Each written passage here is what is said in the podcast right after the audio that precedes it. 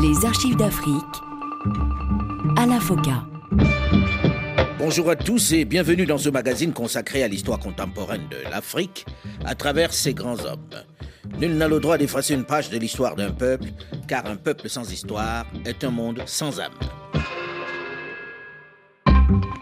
Nous n'avions jamais vu dans le monde un chef de famille, une mère de famille souhaiter la mort de son enfant, même si cet enfant Pourtant, les Béninois, en ce début de la décennie 80, au moment où l'on fête le dixième anniversaire de la Révolution, se sentent sacrifiés par leurs dirigeants. Tant le marxisme-léninisme, imposé par son président avec son cortège d'arrestations, ses condamnations, ses frustrations, devient insupportable. Les slogans et les discours sur les bienfaits de la doctrine de Marx ont de plus en plus de mal à convaincre les masses dont les conditions de vie se sont détériorées. Le Bénin, terre de tradition, paradis des dieux anthropomorphes et animaliers, comme l'écrit l'avocat Jean Establet, n'a jamais cessé d'être la patrie du vaudou. Et pourtant, les autorités, les responsables, les idéologues de la Révolution ont décidé de partir en guerre contre les marabouts, les féticheurs et leurs prêtres. Même les écoles chrétiennes ont été nationalisées. Il s'agit de faire disparaître les causes de l'aliénation mentale. Au Bénin, on vit à l'ère de la révolution marxiste. Suite de notre série d'archives d'Afrique spéciale Mathieu Kérékou.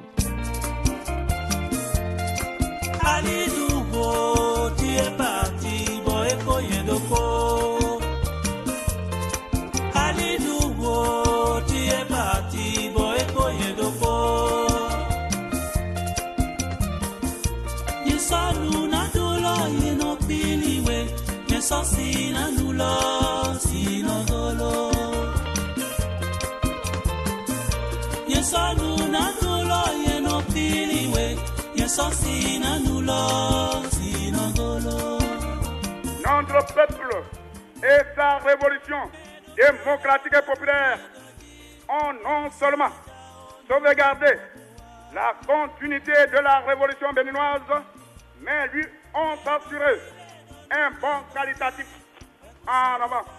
L'Assemblée nationale révolutionnaire, qui est la cheville ouvrière principale dans l'application conséquente de la loi fondamentale, est désormais le garant de la continuité de la légitimité révolutionnaire constitutionnelle, dans la mesure où elle aura désormais, et pour compter de ce jour, lundi 4 février 1980, la mission historique de perpétuer la force et l'unité de la révolution béninoise dans les institutions solides et de qualité et de garantir la pérennité et le développement ininterrompu. Ce qui se développe dans cette période, c'est surtout le trafic, la contrebande. La dictature est là. L'école nouvelle, comme on l'appelle, a pour conséquence une baisse dramatique du niveau de vie des jeunes. Les 53 sociétés nationales sont mal gérées et gangrénées par la corruption. Les campagnes sont de plus en plus pauvres et à l'abandon. Les dérisoires guerres idéologiques entre les ligueurs radicaux et pragmatiques du PRPB, le Parti révolutionnaire du peuple du Bénin, ne représentent pas vraiment les préoccupations d'un peuple qui se demande à quel moment les fruits de cette révolution à laquelle on les a convertis vont enfin arriver. Les tenors de cette époque s'appellent Gado Guirigisso, Simon Oguma, Romain Villon Guézo, Adjoboko. Le Bénin se porte mal, mais le pouvoir des Kérékou se renforce.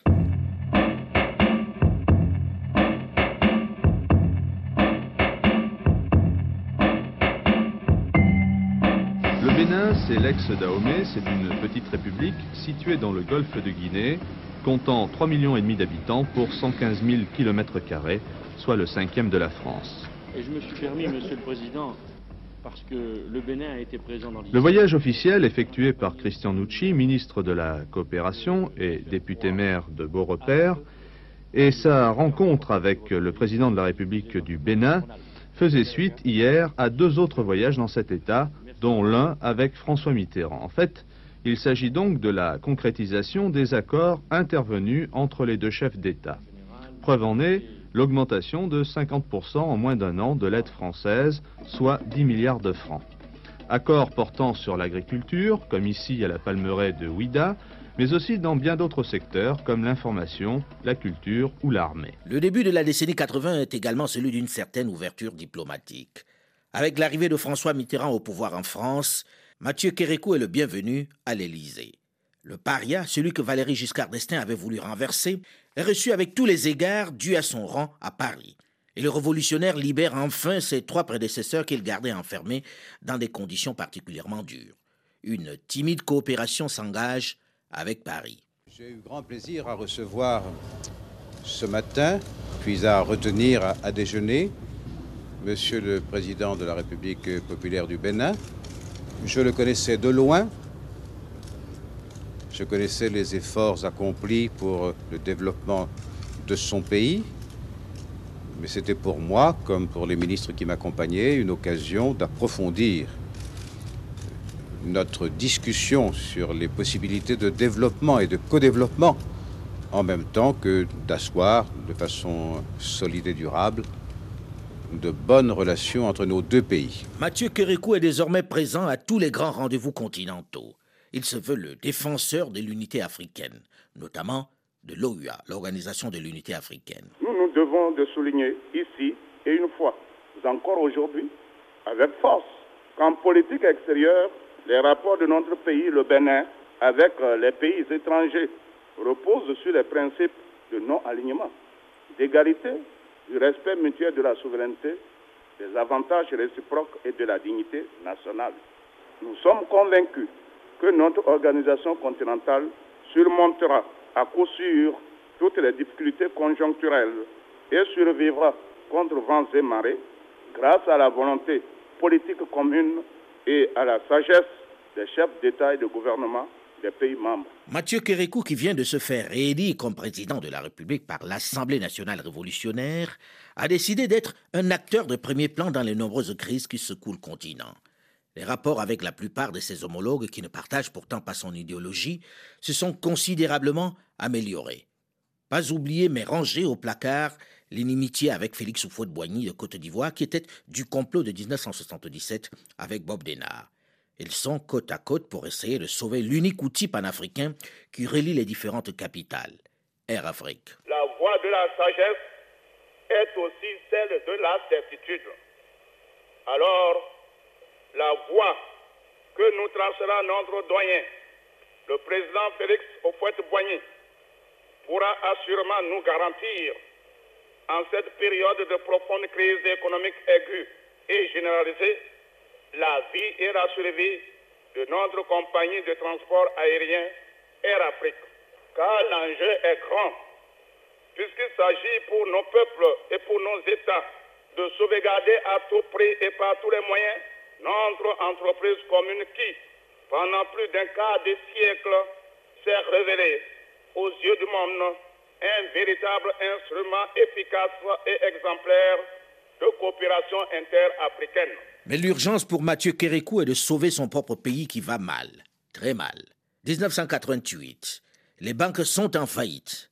En cinq ans, la Banque commerciale du Bénin a perdu à elle seule 42 fois son capital et ses ex-directeurs sont en prison ou en fuite.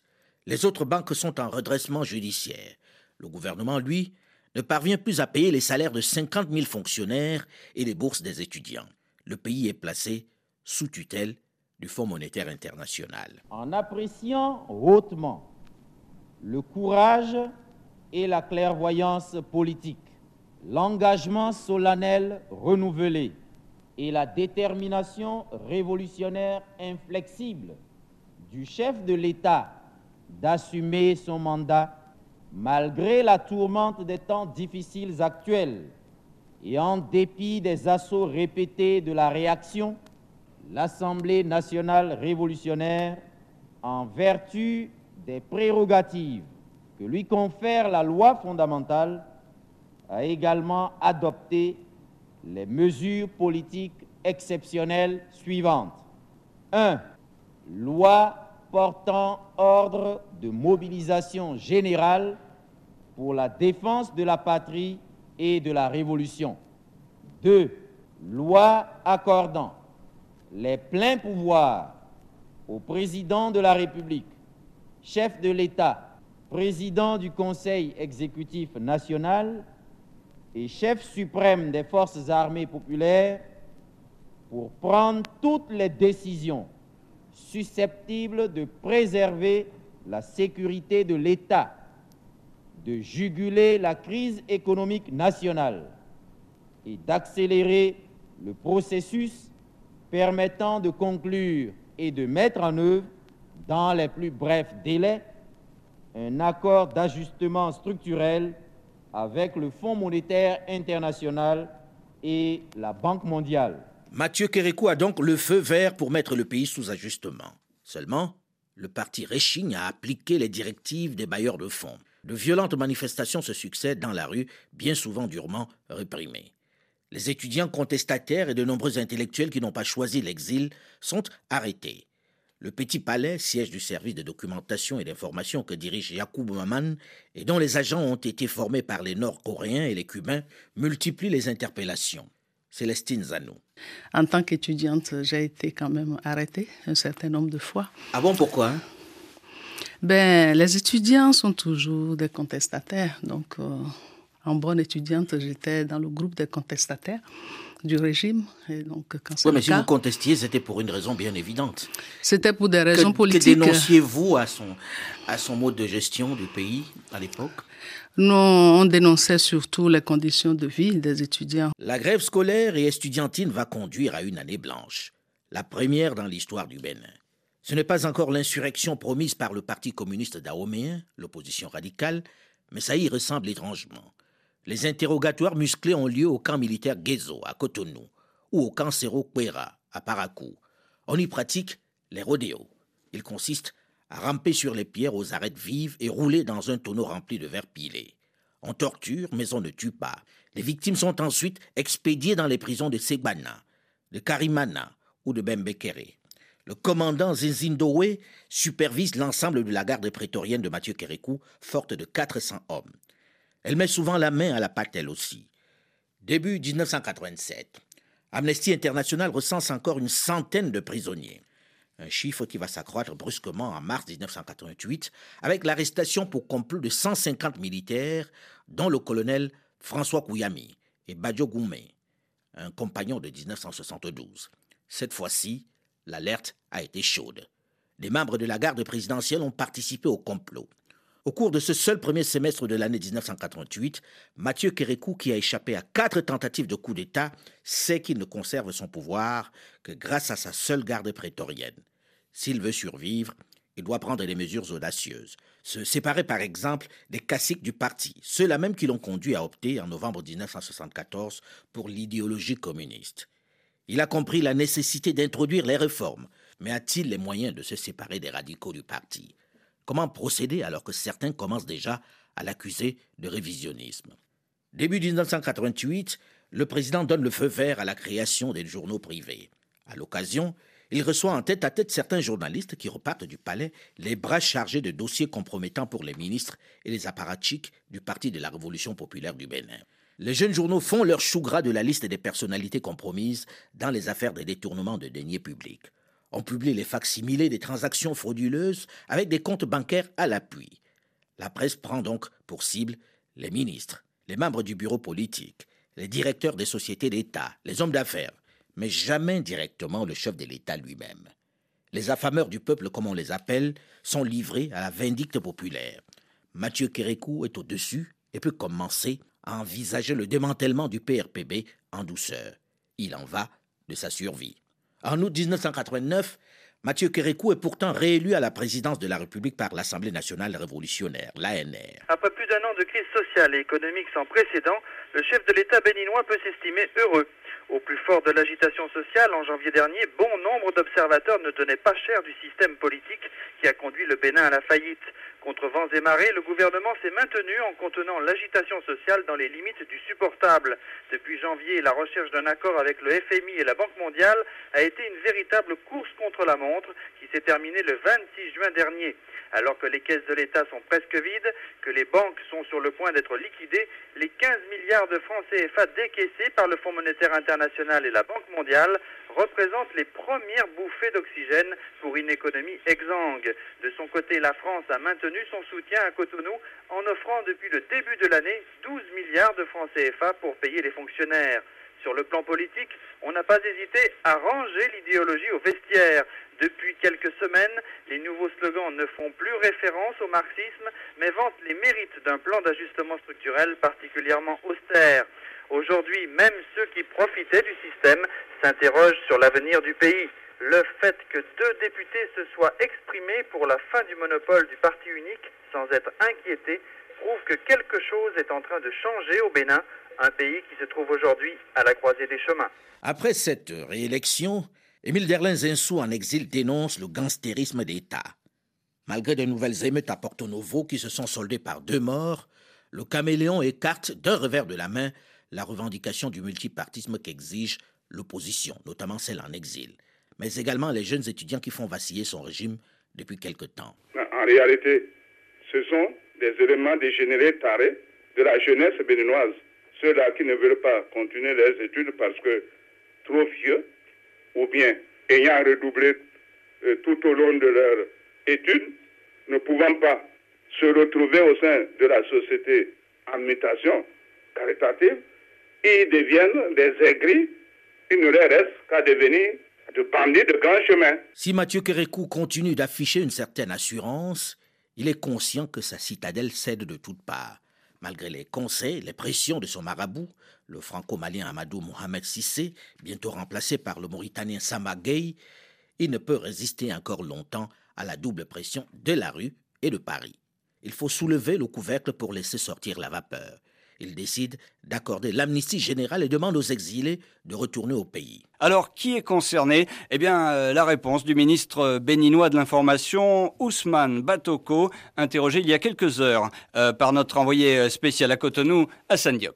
Il y a d'une part euh, ceux qui ont été impliqués dans les coups d'État de 75, dans l'agression armée impérialiste du 16 janvier 1977, et d'une manière générale également euh, tous les activistes euh, du PCD, du Parti communiste du Dahomey. En dehors de ces personnalités, euh, de ces personnes qui sont partie prenante dans l'animation de la vie politique au Bénin, il y a certainement d'autres, en particulier tous ceux qui ont été considérés comme des exilés volontaires, c'est-à-dire des personnes qui, en raison des orientations qui avaient été prises par le gouvernement béninois et par le parti, de la Révolution populaire du Bénin avait estimé en son temps que les circonstances euh, n'étaient pas favorables euh, à leur évolution à l'intérieur du pays et avaient donc euh, volontairement décidé de quitter le pays. Ils sont donc nombreux à bénéficier de cette mesure. Lémon Idelphonse, un exilé proche de l'ancien président Émile Derlin Zinsou. En janvier 1989, s'est déclenché dans mon pays un processus et ce processus est irréversible car on n'arrête pas la mer avec les bras.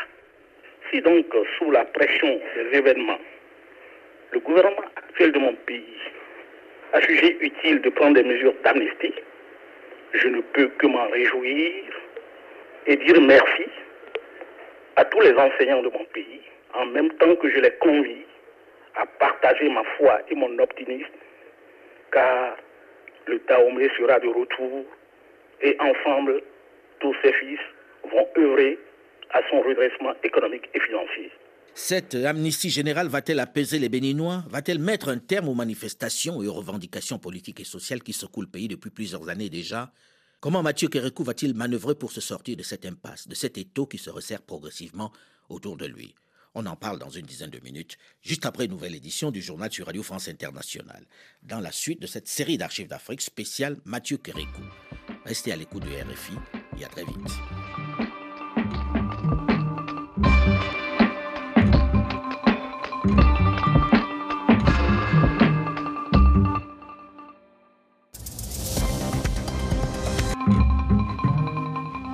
Les archives d'Afrique Bonjour et bienvenue à tous ceux qui nous rejoignent seulement maintenant dans la seconde partie de ce magazine consacré à l'histoire contemporaine de l'Afrique à travers ses grands hommes. Nul n'a le droit d'effacer une page de l'histoire d'un peuple, car un peuple sans histoire est un monde sans âme. l'État est conscient qu'il doit aux arriérés de salaire, non seulement à ces enseignants, mais à tous les agents permanents de l'État. Mais une telle décision ne pouvait pas être prise bureaucratiquement. Il faut se repérer au présidium chargé du suivi de notre programme d'ajustement structurel. Donc, un travail technique pour chiffrer et sans erreur ce que l'État doit à ses enseignants.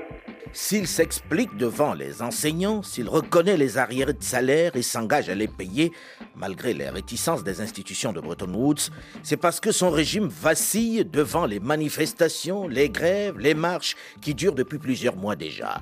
Après 15 ans de marxisme léniniste qu'il a imposé à son peuple et qui se sont soldés par une crise économique et sociale particulièrement dure, les Béninois n'en peuvent plus. Il faut lâcher du lest s'il ne veut pas perdre son pouvoir. Malgré les pressions internes des idéologues du parti, il a décidé d'ouvrir, d'assouplir les règles.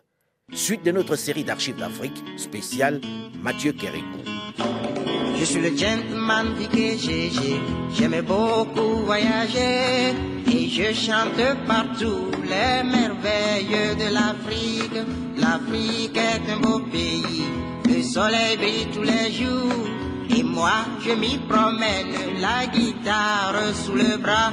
Pour marquer sa volonté de libéraliser, d'apaiser les esprits, Mathieu Kérékou a finalement décidé d'accorder une amnistie générale la plus large possible. Alors, qui est concerné? Eh bien, euh, la réponse du ministre béninois de l'Information, Ousmane Batoko, interrogé il y a quelques heures euh, par notre envoyé spécial à Cotonou, Hassan Diop. Il y a d'une part euh, ceux qui été impliqués dans les coups d'État de 75, dans l'agression armée impérialiste du 16 janvier 1977, et d'une manière générale également tous les activistes du PCD, du Parti communiste du Dahomey. En dehors de ces personnalités, euh, de ces personnes euh, qui sont euh, partie prenante dans l'animation de la vie politique au Bénin, il y a certainement d'autres, en particulier tous ceux qui ont été considérés comme des exilés volontaires, c'est-à-dire des personnes qui, en raison des orientations qui avaient été prises par le gouvernement béninois et par le parti, de la Révolution populaire du Bénin avait estimé en son temps que les circonstances euh, n'étaient pas favorables euh, à leur évolution à l'intérieur du pays et avaient donc euh, volontairement décidé de quitter le pays. Il y en avait parmi eux qui étaient des fonctionnaires, agents permanents de l'État. Il y en avait même qui occupaient de hautes fonctions au sein de l'administration béninoise. Je pense à M. Zanzou. M. Zanzou est un cas particulier, disons. Certes, il a été considéré lui-même comme un exilé volontaire, mais son cas est d'autant plus particulier qu'il était également un des commanditaires, sinon un des principaux acteurs de l'agression du 16 janvier 1977. Il bénéficie également de cette mesure. Cette amnistie va se traduire rapidement par le retour des exilés politiques, pour la plupart des ex-condamnés à mort. Adrien Mbedji est reçu fin 1989 à Cotonou par Mathieu Kérékou. Émile Derlin Zinsou aussi, le vieil ennemi devant qui Kérékou fait semblant de ne pas se souvenir qu'il l'a fait condamner à mort. Le calme n'est pas revenu, loin s'en faut. Le malaise est plus profond qu'il ne l'imaginait. Le régime béninois s'interroge. Réunis depuis hier autour de leur chef, le président Mathieu Kérékou, le comité central du parti unique et les membres du gouvernement se concertent sur des projets de réforme. Des réformes politiques visant à redresser l'économie du pays et partant de là à convaincre les bailleurs de fonds du Bénin. Dans un discours prononcé ce matin, Mathieu Kérékou a tracé le cadre de ces réformes, même s'il l'a fait sous forme d'interrogation. Premièrement, l'option socialiste de développement basée sur le marxisme-léninisme est-elle conforme aux exigences nationales de la libéralisation économique et de la promotion du secteur privé dans notre pays. Deuxièmement, le principe selon lequel le parti dirige l'État est-il à même de garantir l'adhésion et la participation effective de toutes les Béninoises et de tous les Béninois dont les sensibilités politiques, les convictions et les confessions ne s'identifient pas nécessairement à l'idéologie marxiste-léniniste. Troisièmement, les structures et les mécanismes de fonctionnement des organes de notre État sauvegarde-t-il l'efficacité dans la conduite des affaires publiques? Quatrièmement, les dispositions constitutionnelles en vigueur dans notre pays sont-elles de nature à susciter l'esprit d'initiative et à stimuler la promotion harmonieuse et équilibrée du secteur privé. Mathieu Kérékou met donc les pieds dans le plat. Il s'interroge très clairement sur l'efficacité de l'option socialiste. Urbain Karim da Silva, un de ses amis. Il m'a dit Je veux quitter le marché de l'économie. Et je veux que tu sois auprès du roi d'Arabie Saoudite. J'ai la documentation. À ce jour, il faut leur dire à telle heure, je vais quitter le marché de l'économie. Je n'y croyais pas. Quand il m'a montré les documents, et il m'a fait le, le machin de. Comment dis-tu Lors de mission le, Rendu lors de mission. Ah, j'ai compris que c'était vrai. Il est décidé à en finir avec le marxisme et léninisme. Il prend contact donc avec quelques nations occidentales, notamment la France, mais également l'Arabie saoudite. Il veut des assises nationales. Il faut se parler. Karim Urbain da Silva est envoyé à Riyad. J'étais allé en Arabie saoudite pour lui. Il a envoyé un de ses collaborateurs qui est resté plus de 15 jours. Et lorsqu'on m'a prévenu là-bas qu'il y avait un envoyé de Kékou, je suis allé le voir. Il m'a dit oui, qu'il a effectivement envoyé, qu'on ne le recevait pas. J'ai dit oui, les gens se sont beaucoup plaints.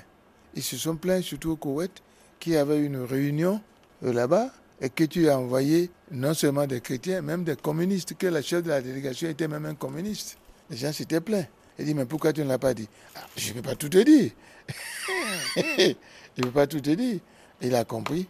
Et il m'a dit, c'est là qu'il m'a dit, je veux quitter le marché de léninisme. Si Mathieu Kérékou cherche le moyen de calmer les Béninois, il n'a pas forcément la formule pour mettre un terme au marxisme-léninisme. Il faut trouver un cadre de dialogue. En 1989, les participants d'une table ronde qui se tient à Versailles émettent l'idée d'organiser une conférence qui permettra aux Béninois de se concerter et de trouver une solution pour sauver leur patrie. L'idée séduit et bénéficie du soutien du président François Mitterrand, qui va convaincre son homologue Mathieu Kérékou. Non sans mal, puisque les radicaux, les caciques du parti, n'en veulent pas.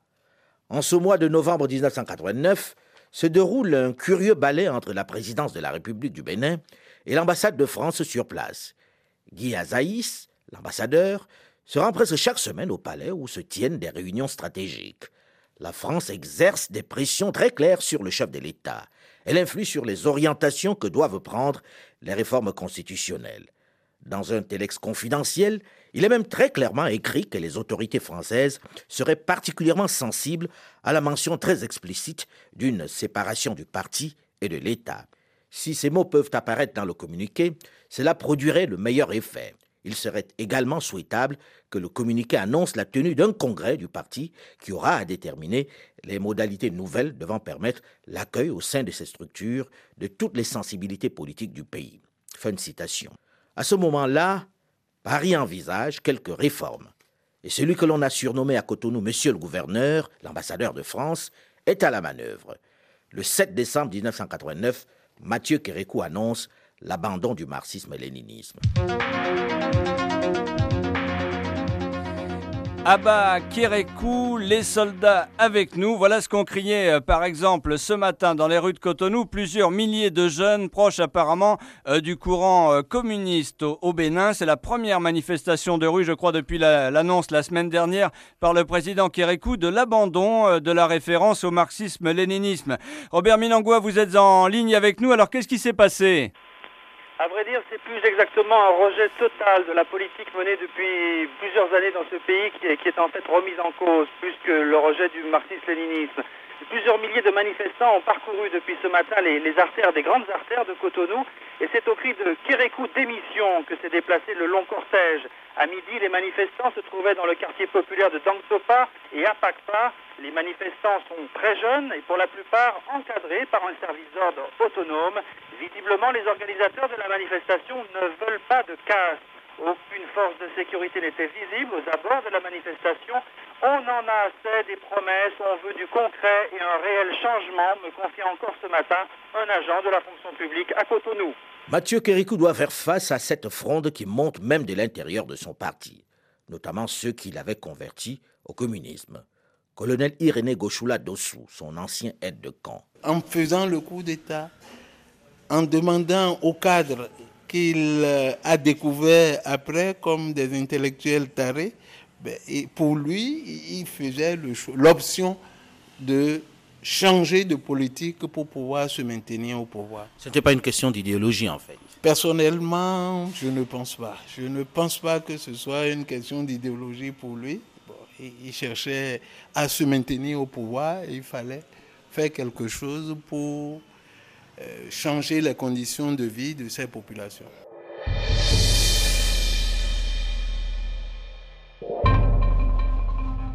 Une dépêche datée de 21h34 faisait état de ce que des gardes frontières est allemands commençaient d'ouvrir des, brèches dans le mur de Berlin pour y aménager des points de passage supplémentaires. Depuis hier soir, 19h09 en tout cas, heure de la première ouverture du mur de Berlin, une centaine de milliers d'Est allemands se sont précipités à l'ouest où ils n'avaient pas pu mettre les pieds depuis 28 ans.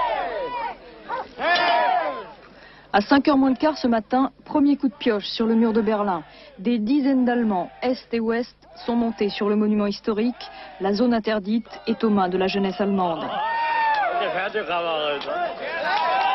Chacun leur tour, ils prennent la pioche, cassent un morceau du mur qu'ils gardent dans leur poche en souvenir.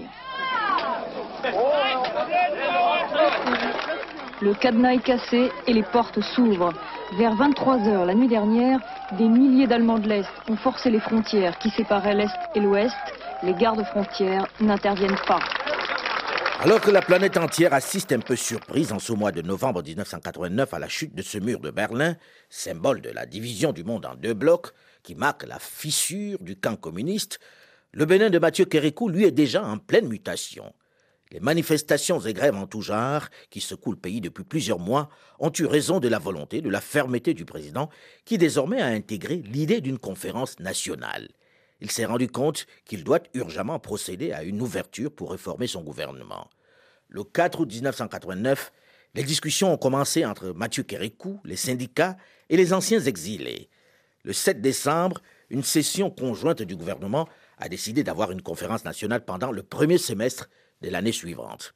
La conférence nationale a pour but de mettre sur pied une nouvelle constitution comportant la séparation du parti et de l'État, la création d'un poste de Premier ministre et une décentralisation du pouvoir.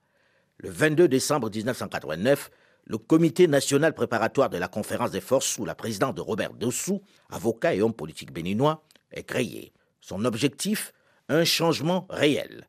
Le départ de Mathieu Kérékou. Sans aborder cette euh, dernière question, Kérékou charge néanmoins les délégués de désigner une commission en vue de rédiger la nouvelle constitution. Entre-temps, il va former un gouvernement de transition qui sera en fonction jusqu'au référendum qui approuvera la nouvelle loi fondamentale. Ensuite, jusqu'aux élections qui désigneront le Parlement, puis le président de la République. Le grand camarade, Mathieu Kérékou, implore la commission de prendre le temps de rédiger une bonne constitution au lieu de se presser à former un nouveau gouvernement. La conférence nationale ne doit en aucun cas être érigée par personne en un tribunal quelconque animé de joutes oratoires, d'infectives et de récriminations stériles.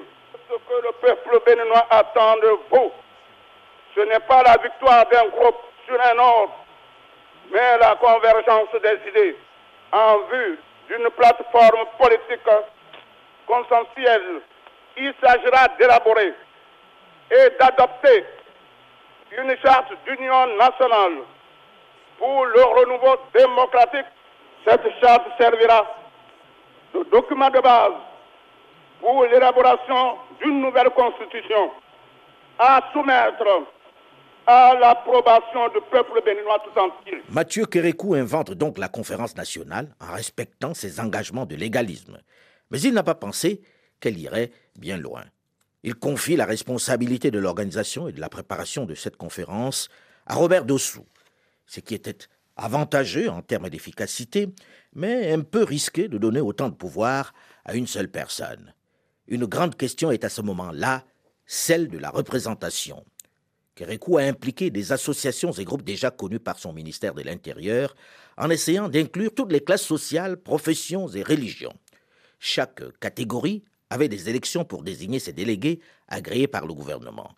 Cependant, les partis politiques n'existaient pas encore.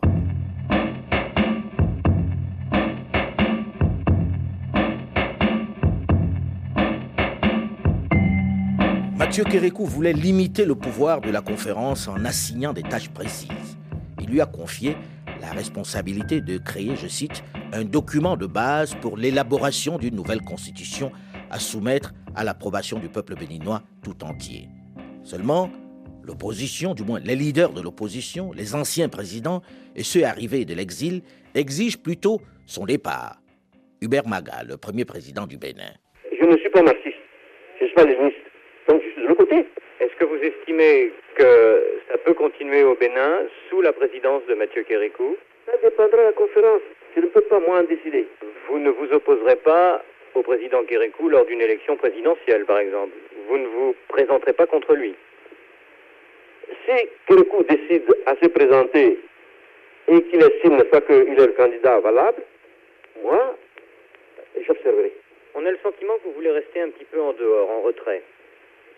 Je ne suis pas tellement en retrait, mais je veux que le peuple ait, décide de lui-même et que ce soit la voix du peuple et non la, la voix d'une personne. Émile Derlin Zinsou. C'est une nécessité. Est-ce qu'on peut échouer et, et, rester? Quand on a échoué, on reconnaît qu'on a échoué, on passe la main. C'est pas un drame. Ce qui est bon dans ce qui est en cours, c'est que ça permet un départ en douceur. Alors qu'on en profite. Est-ce que vous êtes prêt à vous présenter à une nouvelle élection présidentielle Si nous qui sommes ensemble, nous en choisissons un, quel qu'il soit, je me battrai pour que ça ait lieu. Si nous qui sommes ensemble, le choix se fait et que le choix se, se porte sur moi, je porterai, je sentirai comme un honneur d'avoir apporté le flambeau de ce groupe. Et croyez-moi, on ne s'apercevra pas que j'ai 72 ans. Mathieu Kérékou. Est-ce que c'est un coup d'État civil ou c'est quoi Si c'est un coup d'État civil, toutes les décisions qui seront prises ne nous engagent pas. Nous n'avons pas dit que nous allons faire un contre-coup d'État. Nous n'avions pas besoin de le faire. Aujourd'hui, même si nous démissionnons, comme disent les Béninoises et Béninois, Kérékou démissionne, Kérékou démissionne. Nous avons dit, nous ne pouvons pas nous prononcer le mot de démission. Vous pouvez nous destituer. Mais nous ne pouvons pas dire que nous démissionnons parce que c'est grave. Nous ne pouvons pas créer un précédent dans ce pays. En ce mois de février 1990, le Bénin s'apprête à vivre une expérience inédite, celle de la conférence nationale souveraine, un modèle qu'il a inventé. Mathieu Kérékou, contesté par son peuple, survivra-t-il à cette expérience. Cette grande rencontre qui réunit une partie des forces vives du pays ne signe-t-elle pas la fin de son règne et de sa carrière politique? Je propose que nous en parlions la semaine prochaine dans la suite de cette série d'archives d'Afrique spéciale Mathieu Kérékou, le caméléon. Mais vous pouvez, évidemment, d'ores et déjà réécouter cette émission sur le site de RFI dans la rubrique Les émissions ou sur le site archivesdafrique.com ou également sur votre portable en téléchargeant gratuitement sur Google Play ou sur iOS l'application Archives d'Afrique. Delphine Michaud, Olivier Raoul et Alain Foucault, nous vous donnons rendez-vous la semaine prochaine, même heure, même fréquence, pour la suite de cette série d'archives d'Afrique spéciale Mathieu Kérékou. Dans un instant, une nouvelle édition du journal sur Radio France Internationale. À très vite.